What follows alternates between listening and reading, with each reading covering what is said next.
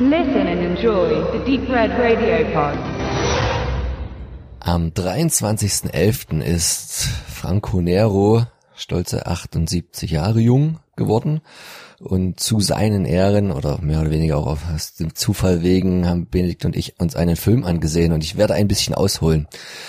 Weil es ist ein, sagen wir mal vorsichtig, untypischer Franco Nero Film, weil mit ihm verbinden sicher nicht nur ich, sondern auch viele andere andere Genre. Mir ist tatsächlich erstmals aufgefallen, da war ich noch sehr jung. Ich würde sagen, es war sogar noch zu Zeiten der DDR, als ich den Komödienwestern Zwiebeljack räumt aufgesehen habe, Chipola Colt, der kein guter Vertreter des Genres ist, aber ein sehr skurriler mit vielen Einfällen. Da fuhren auch schon Autos rum auf Motorrädern. Die Hauptantagonisten waren zwei sehr in dem Sinne schwul dargestellte Cowboys in Ledermanteln und so, also alles, was eigentlich nicht so in diese Zeit da reinpasste und der Film war auch nicht gut. Er hat die ganze Zeit Zwiebeln gefressen, ich glaube, sein Pferd hat gesprochen und er hat gestunken und war auch trotzdem der Held. Also was für ein Kinderaugen, glaube ich, ganz gut funktioniert hat. Aber ich weiß noch, das Wichtigste ist, dass ich dann meiner Mutti sagte, oh, guck mal, wieder ein neuer Film mit Terence Hill. Und da hat sie mich erstmal aufgeklärt und gesagt, nee, nee, nee, die sehen sich sehr ähnlich, das ist aber Franco Nero. Für mich war es also so, dass ich halt den damals schon bekannteren, im Mainstream bekannteren Terence Hill zuerst kannte und Franco Nero damit erst kennengelernt habe. Schauspielerisch war es ein bisschen andersrum, auch wenn Terence Hill der Ältere ist, hat Franco Nero äh, erst äh, in diesem Western-Genre, was ja damals in den 60er Jahren groß rauskam, die ersten größeren Gehversuche gemacht, gemacht, während ja äh, Terence Hill erst noch so ein bisschen im Heimatfilm zu Hause war, italienische Serien, dann so ein bisschen über Winnetou Euro-Western reinkam, aber diese ganz populären, harten, neuen Italo-Western, nämlich Django, was ja auch einer der ersten großen war, mit Franco Nero, da hat er eher so das Feld vorangeführt. Er hatte die Rolle ja später dann nochmal gespielt in diesem Djangos Rückkehr, was ja dann eher Rambo gewesen ist in 80er Jahren, auch ein Kind seiner Zeit.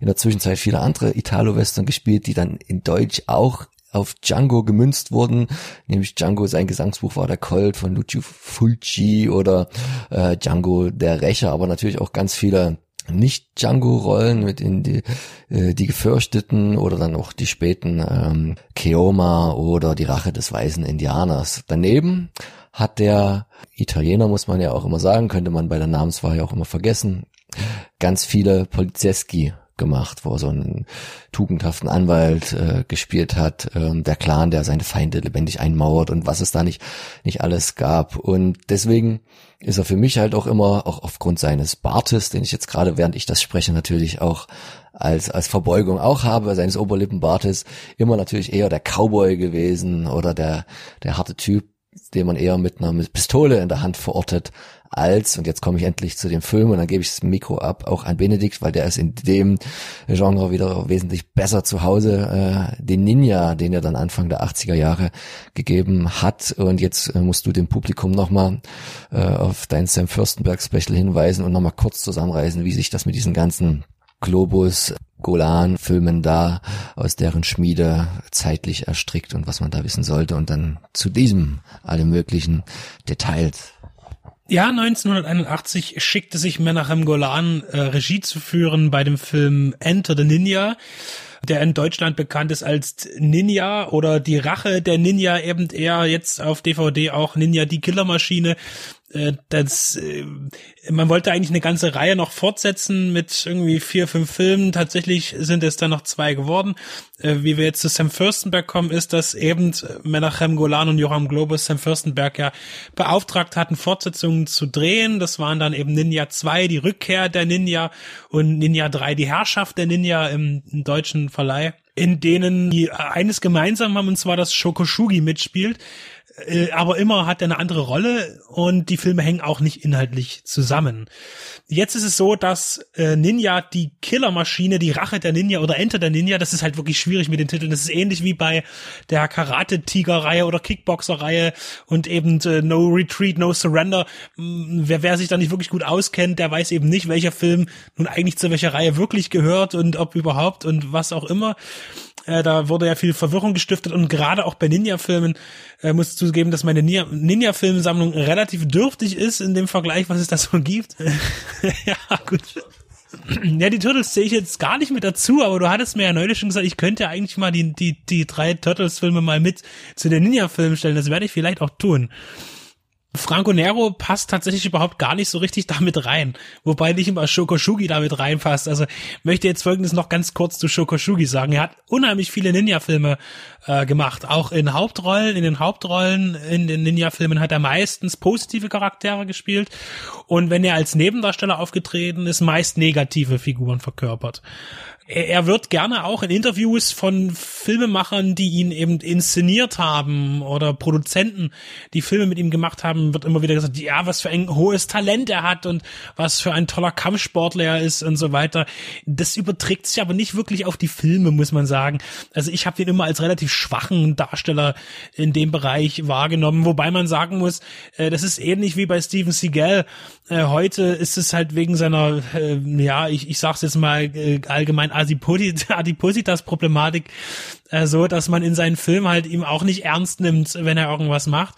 Allerdings auch gesagt wird, wenn er Schulungen gibt äh, vor Polizisten oder Militär, dann und sich man sich auch mal Videos anschaut von solchen Live-Auftritten, da ist da noch ordentlich was dahinter.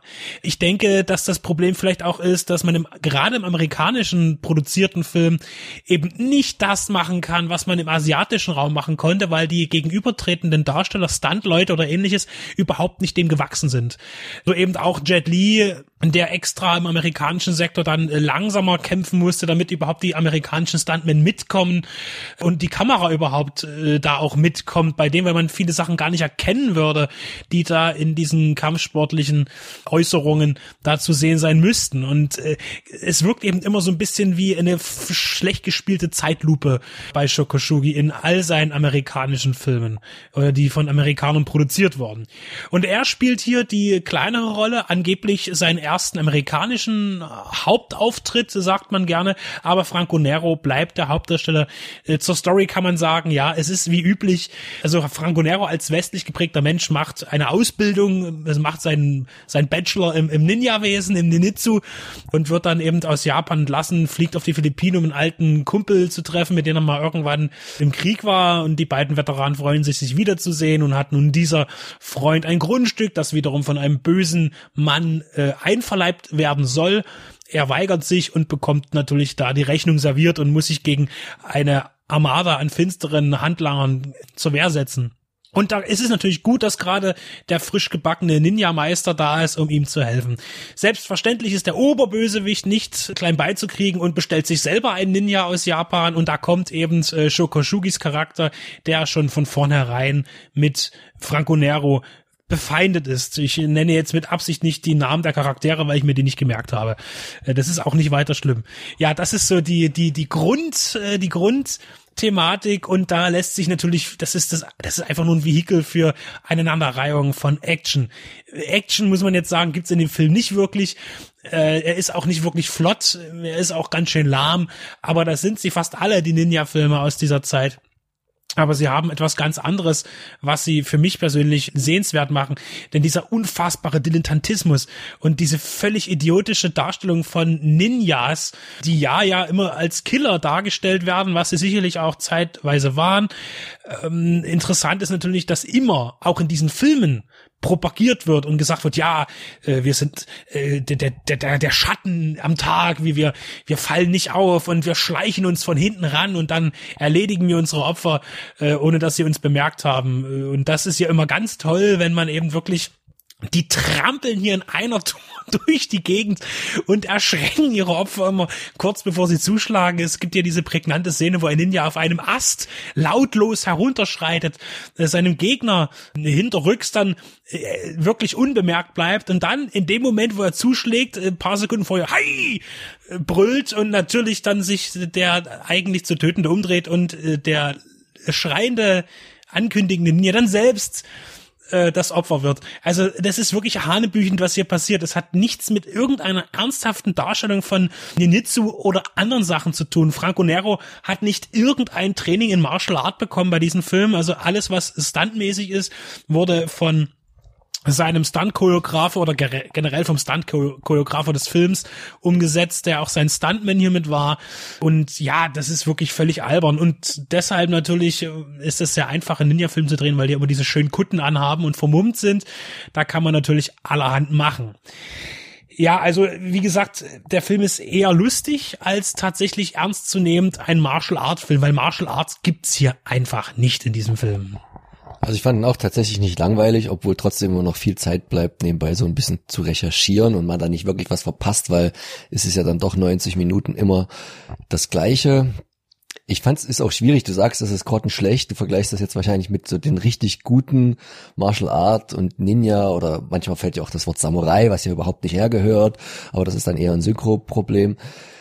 Er ist eigentlich eher so so Mittel. Man gibt sich ja auch Mühe, möglichst brutal zu sein. Das war ja auch noch so ein Kind seiner Zeit, noch so ein bisschen schocken. Na, da, da rollt mal auch ein Kopf, was ist so von der Puppe weg oder ist ganz viel blutige Geschichten, alles nix, wo, was man jetzt heutzutage noch sehr ernst nehmen kann vom Special Effekt her. Aber irgendwo da geben sie sich schon Mühe. Ein bisschen Mühe gegeben haben sie sich auch noch mit dem Cast drumrum. Also ganz schrecklich, auch in, in einer Rolle, die, die, die es überhaupt nicht braucht für den Film, die aber auch überhaupt nicht lustig ist. Die Synchro ist auch ganz schlecht. Ähm, der Schauspieler sowieso grenzwertig und außerhalb der Eis am Stiel-Reihe mir auch so gut wie nicht bekannt. Zachi Neu, der da so einen, den, den Schmier, Schmierlappen des Oberbosses spielt und er heißt nur The Hook, aber sein äh, eigentlicher Name Siegfried, den habe ich mir nämlich gemerkt, den fände ich viel besser äh, der da mit so einer Piratenhand da rumläuft, die zwischendurch auch mal von Franco Nero rausgerissen wird. Das sieht dann aus wie blutiger Stumpf. In der nächsten Szene hat er sie dann irgendwie wieder dran. Also eine total unnütze Rolle eigentlich und viel interessanter. Auch eine Dame, muss man muss ich vorsichtig sein, so viele Filme habe ich von ihr noch nicht gesehen, aber was ich gesehen habe, vor allen Dingen in dem, äh, kommt sie sehr befreit von jedem schauspielerischen Talent rüber und das ist nämlich Susan George. Ich denke, äh, Straw Dogs war da ein bisschen ein dankbarer Stoff auch und auch hier Crazy Larry, Dirty Mary. Dirty Mary Crazy Larry, so rum ist es. Ähm, John Huff Film, Sudden Terror, Mandingo, da hat sie schon ein paar interessante gemacht. Hier ist halt das Blondchen, was entführt werden darf, was schreien darf, was äh, ganz äh, effektheicherig zu Franco Nero ins Bett steigen darf, aber dann knipst er zum Glück die Lampe aus und du sagst, äh, er bringt dann Menachem Golam nicht in Verlegenheit, äh, noch detaillierter etwas machen zu müssen, was er nämlich noch weniger kann als Action, nämlich auch jetzt hier was Erotisches und was Sinnliches zu inszenieren. Also das ist halt wieder ein Film. Wir, ja, ihr merkt das ja vielleicht so ein bisschen an unseren Combo-Besprechungen, dass das irgendwie mittlerweile alles so in die Richtung geht, wo man sagt, oh, alleine, äh, das ist vielleicht so ein bisschen gar nicht so gut, aber zusammen kann man den ganz gut gucken. Das war jetzt nicht so der Schenkelklopfer, wo man jetzt viel lachen musste, aber also im Kleinen, wenn er dann zum großen Endshowdown die, das ganze Haus der Bösen aufmischt, hat er ein Waffenarsenal am Mann. Das sieht dann so aus, wie wenn wir als Kinder Ninja gespielt haben, weil so, mach dir so viele Schwerter und Bogen und Messer um, wie du tragen kannst. Eigentlich kannst du dich kaum noch bewegen. Du sagtest, der müsste überall hängen bleiben. Aber es ist halt so, du verlierst halt an jeden der einzelnen Lakaien, verliert er ein, eine Waffe und dann hat er natürlich für den Endkampf noch sein Hauptschwert übrig. Ja, dämliche Dialoge, sicher sowohl im Original als auch äh, in der, in der Synchro Synchro da immer wieder ganz spannend. Ne? Du hast schon gesagt, Franco Nero spricht da sicher kein Wort selber Englisch, weil das wäre zu schlecht gewesen. Susan George sicher und dann haben, haben die, jeder hat da in seiner Landessprache, wie bei solchen, ich wollte jetzt fast sagen, italienischen Drehs üblich, aber die äh, Bedingungen waren ja hier ähnliche auf Manila, jeder seine Sprache irgendwie gesprochen und dann hat man es überall in die Entfassung synchronisiert. Also ja, sehr unterhaltsam. Wir haben jetzt gar nicht geguckt, war da jetzt noch irgendwas an Extras drauf, was die VÖ angeht oder hätte man vielleicht sich noch ein bisschen mehr erhofft. Es gibt natürlich das animierte Menü, das darf man immer nicht vergessen, äh, auch einen Original-Kinotrailer und dann gibt es das obligatorische Wikipedia-Booklet. Hier erschienen über Studio Hamburg Enterprises und Hanse Sound. Ähm, muss ich sagen, kann ich empfehlen. Ich brauchte ihn unbedingt noch äh, als äh, zur Komplettierung de, dieser drei Ninja-Filme der Gogo Boys oder Brothers, wie äh, Cousins, wie auch immer. Äh, und an dieser Stelle zum Abschluss möchte ich aber noch die Gelegenheit nutzen, einen weiteren Ninja-Film euch allen ans Herz zu legen, und zwar den hervorragenden Ninja in geheimer Mission. Und das ist nämlich ganz toll. Das ist nämlich ein schwedischer Actionfilm, der nach gar nicht nach einem schwedischen Actionfilm erstmal aussieht und einer der besten meiner Meinung nach Ninja-Filme überhaupt ist. Ich habe noch hier die äh, VHS von VPS Video, die ist auch ungekürzt, Gott sei Dank. Und hier The Guardian hat über diesen Film geschrieben, sicherlich das Beste, was auf diesem Gebiet gedreht worden ist. Und das kann alles Mögliche heißen. Also äh, diesen Film lege ich auf jeden Fall allen ans Herz. Äh, nicht zu vergessen mit Christopher Kohlberg, Hanna Pohler und Bo F. Munte. Das muss eigentlich ein ganz schönes Armutszeugnis sein an jeden guten japanischen Ninja-Film, wenn auch für einen schwedischen Ninja-Film hinten der Klappentext heißt, das Beste, was jemals gedreht wurde. Ich meine, verglichen mit dem, den wir jetzt gerade gesehen haben, glaube ich das sicher gern. Aber es gibt doch dann wahrscheinlich noch, so gerade aus den 50er Jahren, noch in der Schwarz-Weiß-Phase, noch ein paar schöne Samurai-Ninja-Filme. Ich weiß, da sind die Grenzen auch sicher wieder fließend, wo ich sage, weit aus dem Fenster gelehnt. Aber ja, guckt euch auch den mal an, falls ihr auch noch das Tape habt, so wie Benedikt. Ich denke, beim Guardian hat niemand daran gedacht, solche Filme mit Akira Kurosawas Werken zu vergleichen. Ich denke, hier ist wirklich das Subgenre des, äh, des Ninja-Action-Films gemeint, was äh, die sich ausschließlich ja im B-Bereich aufhalten. Jedenfalls bin ich froh, dass äh, Studio Hamburg diesen Film nun auf den Markt gebracht hat bei uns, auch in der ungekürzten Fassung. Man sieht also hier richtig, wie den Puppen die Köpfe abgeschlagen werden. Und damit kommt er jetzt auch in mein Regal auf jeden Fall. Und danke dafür.